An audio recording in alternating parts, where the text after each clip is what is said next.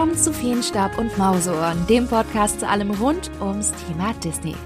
Ja, schön, dass ihr wieder da seid zu einer diesmal recht außerplanmäßigen Kurzfolge, die eigentlich so gar nicht geplant war, aber mir hat sich da was gedanklich im Kopf festgesetzt, was ich nicht losbekommen habe und ich deswegen diese Folge unbedingt machen musste, egal wie kurz sie ist oder wird oder lang sie denn wird, denn bald, besser gesagt ab dem 3. Mai, können wir Guardians of the Galaxy Volume 3 in den deutschen Kinos sehen. Und ihr habt es vielleicht über meine Kanäle mitbekommen ich hatte die tolle Möglichkeit und auch eine sehr, sehr große Ehre, bei der großen Europapremiere vom Finale der Marvel-Trilogie dabei zu sein. Ausgerechnet auch noch in Disneyland Paris auf dem Avengers Campus. Und da durfte ich den Film vorab sehen, was mich als Guardians of the Galaxy Fan der ersten Stunde wirklich sehr glücklich gemacht hat. Aber kann Volume 3 die Qualität und den Ton der vorangegangenen Filme halten, also gerade von äh, insbesondere Volume One, mit der ja auch das Publikum die ganzen Charaktere und Filme ja richtig lieben gelernt haben. Das war für mich die absolut große Frage, die ich jetzt hier auch in der heutigen Podcast-Folge stellen werde und die ihr euch vielleicht auch stellt, wenn jetzt bald der offizielle Kinostart bevorsteht. Und in dem Moment, in dem jetzt diese Folge online gegangen ist, ist die internationale Sperrfrist für ausführlichere Kritiken und Reviews gefallen. Und das ist für mich der Moment, in dem ich unbedingt über Guardians of the Galaxy Volume 3 sprechen möchte. Ganz, ganz wichtig, spoilerfrei. Ich verrate hier nichts, aber ich erzähle euch, wie sich der neue Teil im Vergleich zu den anderen Filmen und im MCU so macht. Let's go!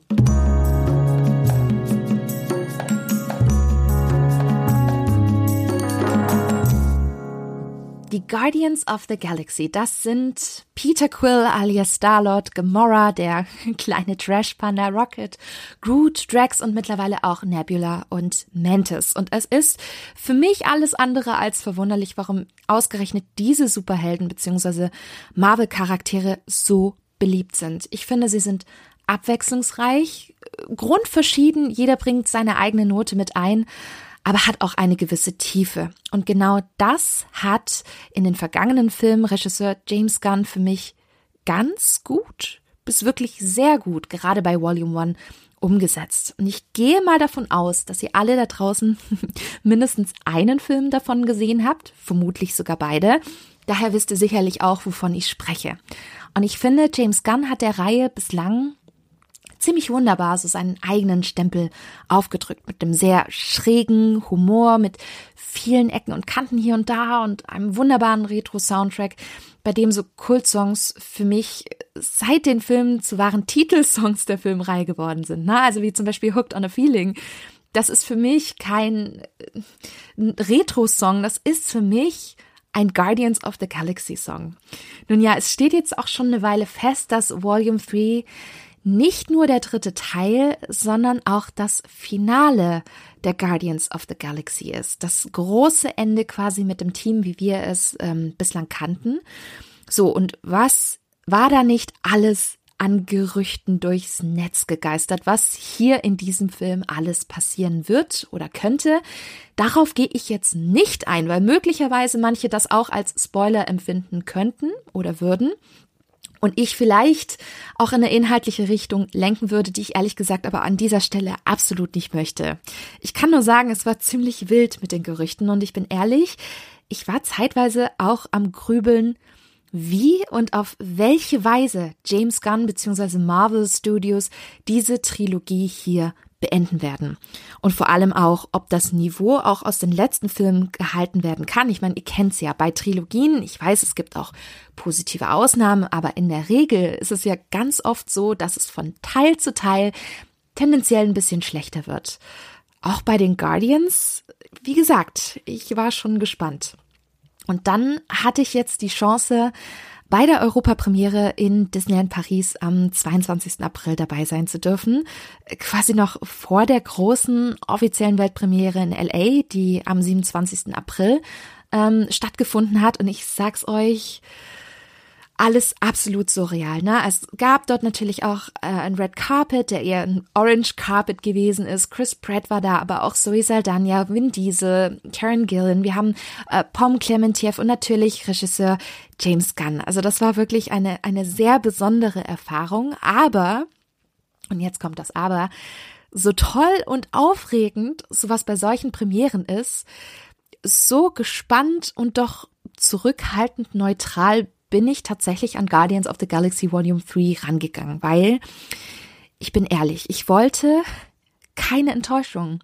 Denn die letzten Marvel-Filme waren für mich alle nur so ganz nett bis ganz gut. Aber so richtig hatte mich zuletzt eigentlich äh, Spider-Man No Way Home und äh, Avengers Endgame begeistert. Ähm, die Serien auf Disney Plus, klasse, aber die Filme danach, hm, da habe ich so ein bisschen das alte Feeling vermisst und auch so ein bisschen diese Inszenierung, die wirklich einen mitgerissen hat. So, und wenn man jetzt diese Ausgangssituation im Kopf hat, dann ist man natürlich gespannt, aber auch vorsichtig. Man wünscht sich natürlich, dass der Film einschlägt, aber ja, wie es halt so ist, so richtig wissen tut man das natürlich nicht. So, und jetzt hat Disney bzw. Marvel im Marketing da natürlich auch einiges an Spannung aufgebaut, ne? Hält denn Guardians of the Galaxy Volume 3, was es da verspricht. Und da muss ich in der Review ganz klar mit dem Plot bzw. der Geschichte im Volume 3 starten. Achtung, keine Sorge, spoilerfrei, denn die ist schon ähm, eine Bestätigung des gesamten Marketings, was man schon davor so sehen konnte und lesen könnte. Disney hat auch das offiziell schon ähm, veröffentlicht. Es geht um ganz, ganz viel Rocket. Und das hat auch einen Grund, denn er steht in Volume 3 ganz im Fokus des Drehbuchs, was auch James Gunn höchstpersönlich geschrieben hat. Und er hat immer wieder betont, wie wichtig es ihm war, diese Geschichte zu erzählen. Wir sehen sehr viel von Rockets Vergangenheit und das ist wirklich spannend, weil wir zuvor auch immer in den Filmen schon Andeutungen hatten, dass er eben spricht und so aussieht, wie er aussieht, weil an ihm experimentiert worden ist. Und diese Zeit, die Kindheit und Entwicklung, die bekommen wir hier erzählt. Und zwar so unglaublich sensibel, sehr emotional und mit ganz, ganz viel Feingefühl. Da leistet James Gunn wirklich beste Arbeit. Natürlich ist es jetzt kein Prequel, sondern die Stories ähm, oder beziehungsweise die Story wird in vielen Rückblenden erzählt, die wirklich auch sehr toll platziert sind und den ganzen Film auch einen richtig tollen Flow geben. Die eigentliche Geschichte in der Gegenwart dreht sich darum, Rocket zu retten. Und da müssen sich die Guardians ein bisschen zusammenrotten, weil die Ereignisse aus den letzten Filmen sie natürlich auch ganz schön verändert haben. Ne? Also gerade Peter Quill als Star-Lord hängt hier ziemlich durch, weil er mit dem Verlust seiner Gamora natürlich nicht klarkommt, immer noch nicht. Und deswegen wird Rocket auch so wichtig. Letztendlich halten alle zusammen, um die Rettungsmission rund um Rocket durchführen zu können. Mehr sage ich dazu tatsächlich nicht. Das müsst ihr selbst sehen. Und all das kommt hier so wunderbar und aufregend zusammen, wie man es selbst im MCU nicht so oft gesehen hat.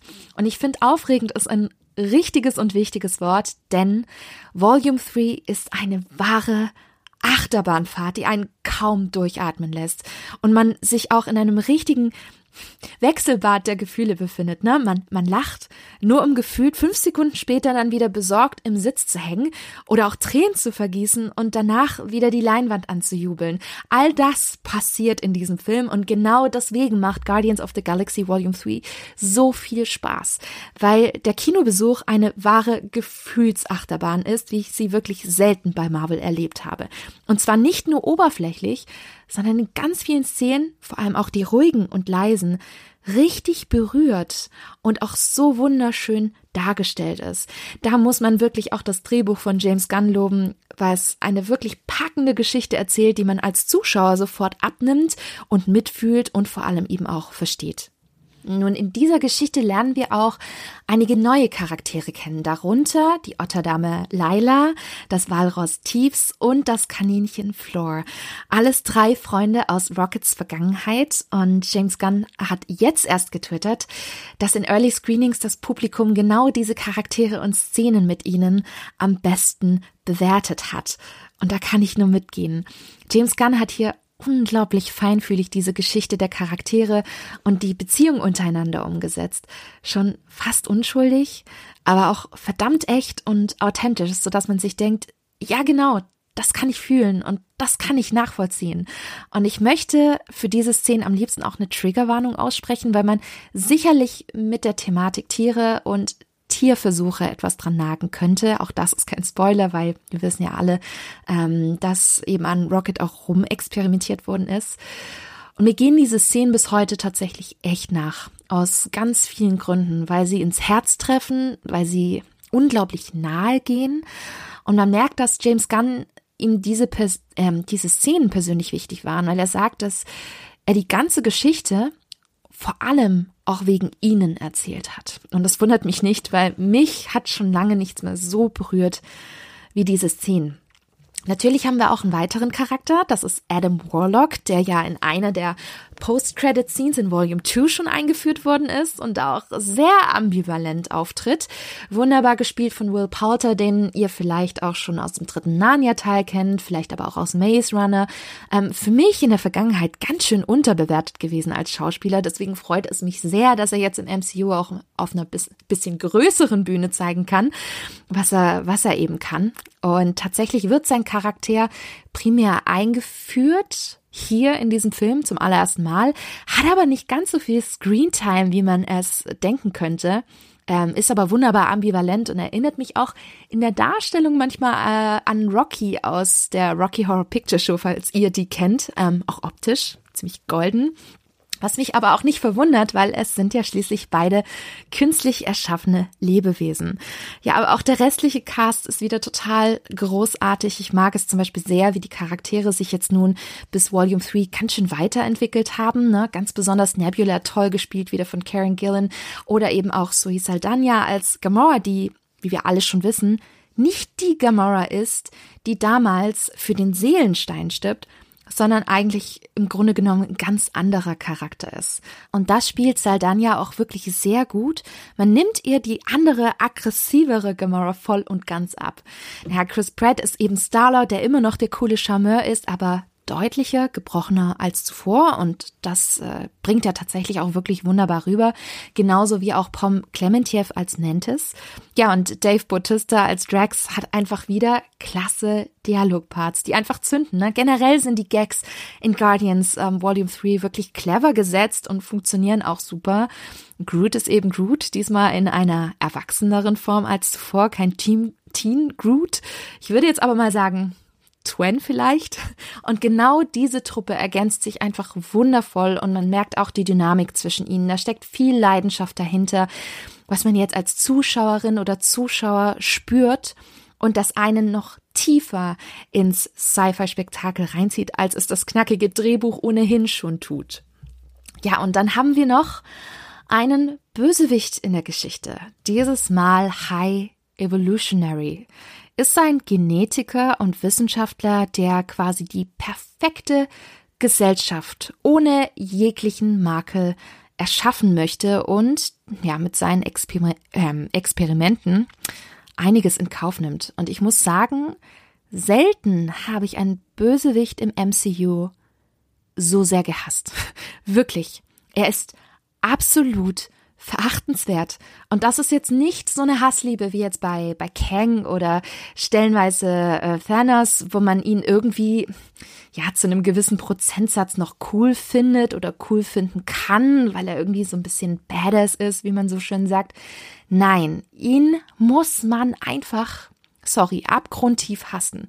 Einer der größten A-Löcher im MCU, aber das liegt vor allem auch an der genialen Verkörperung von Chukwudi Iwuji ein Niger äh, nigerianisch-britischer Schauspieler, den ihr vielleicht aus der DC-Serie Peacemaker oder eben auch John Wick Chapter 2 kennen könntet.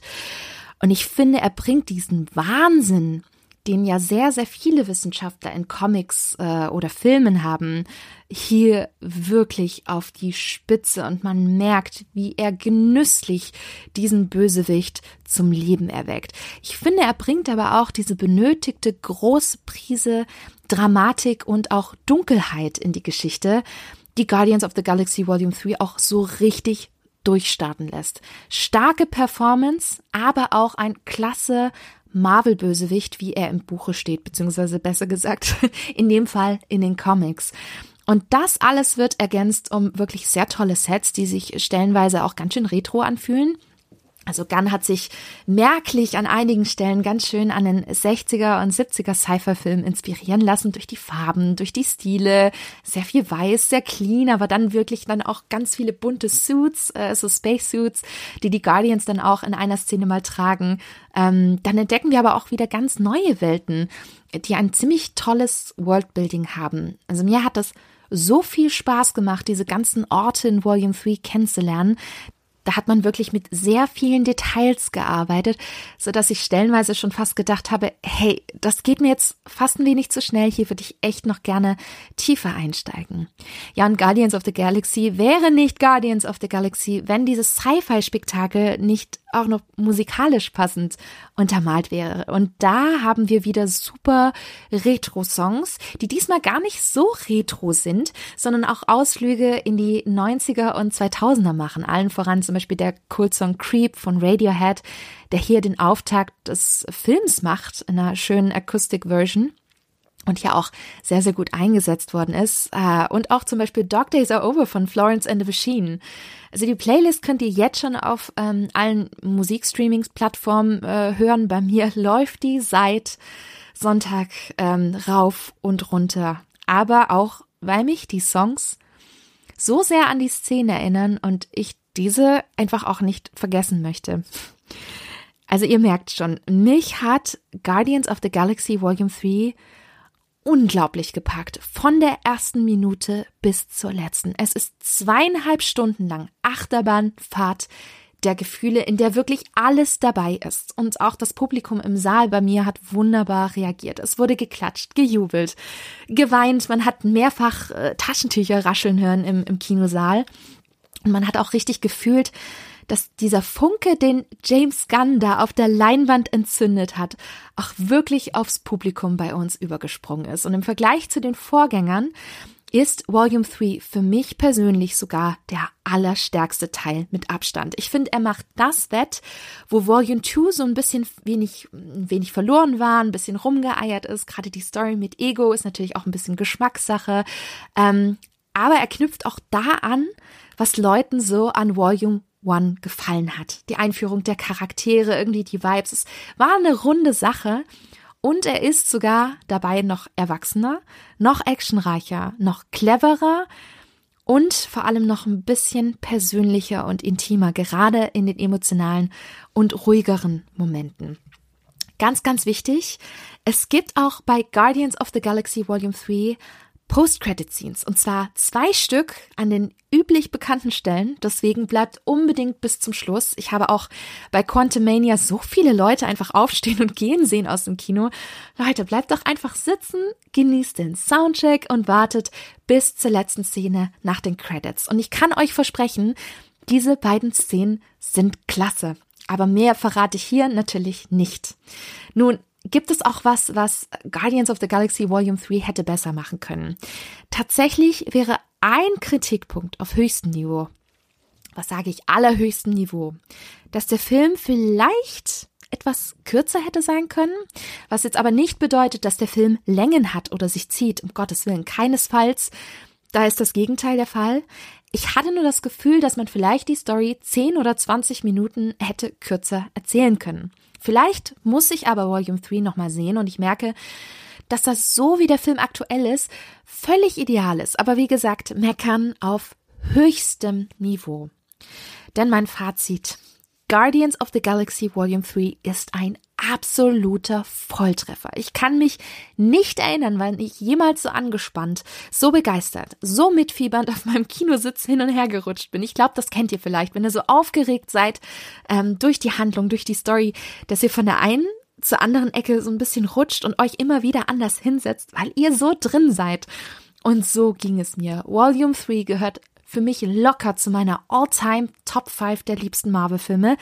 Äh, vermutlich sogar auch höher, eventuell Top 3, weil die Story einfach so toll erzählt wurde. Laut und leise, wunderschön und bittersüß. Also James Gunn hat da ein wundervolles Finale rausgehauen, das aufregend, herzzerreißend, dramatisch und begeisternd ist. Und ich hatte gehofft, dass Guardians of the Galaxy Volume 3 gut wird.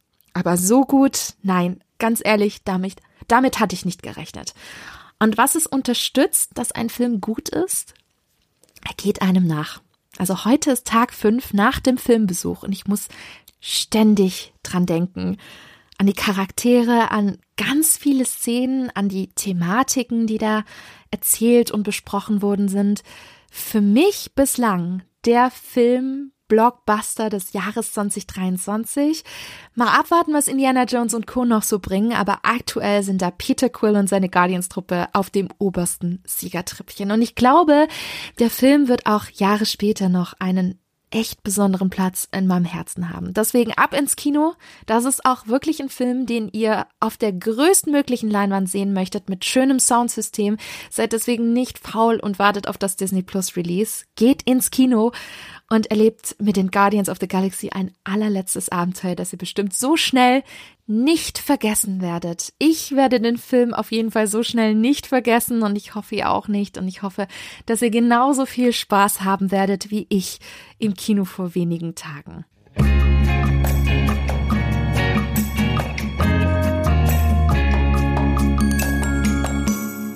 So, jetzt die bekannte Frage an euch. Freut ihr euch schon auf Guardians of the Galaxy Volume 3 oder habt ihr den Film schon bereits gesehen, wenn ihr jetzt diese Folge etwas später hört? Und wenn ja, wie hat euch das große Finale gefallen? Lasst es mich doch in den Kommentaren unter dem Instagram-Post auf Feenstaub und Mauseohren wissen. Und ich bin gespannt, wie euch Guardians of the Galaxy Volume 3 gefallen hat. Das war's mit der heutigen Episode. Eine kurze Episode, eine knackige Episode, aber ihr habt vielleicht gemerkt, die Folge lag mir wirklich am Herzen. Wenn sie euch gefallen hat, dann lasst doch gerne eine Bewertung bei Apple Podcasts und oder Spotify da und empfehlt auch gerne den Podcast an andere weiter. Da würde ich mich sehr drüber freuen, weil so werden natürlich auch andere auf die Inhalte aufmerksam und das ist so ein bisschen die Währung für uns Content Creator Podcaster. Das würde mich sehr, sehr freuen. Und wenn ihr mehr Disney News und Infos haben möchtet, findet ihr mich auch unter spinatmädchen.com auf Social Media wie Instagram, Facebook, Twitter und YouTube ebenfalls unter Spinatmädchen und natürlich auch unter Feenstaub und Mausohren. Ich freue mich sehr, wenn ihr das nächste Mal wieder einschaltet. Bis dahin, haltet die Mauseohren steif und bis bald!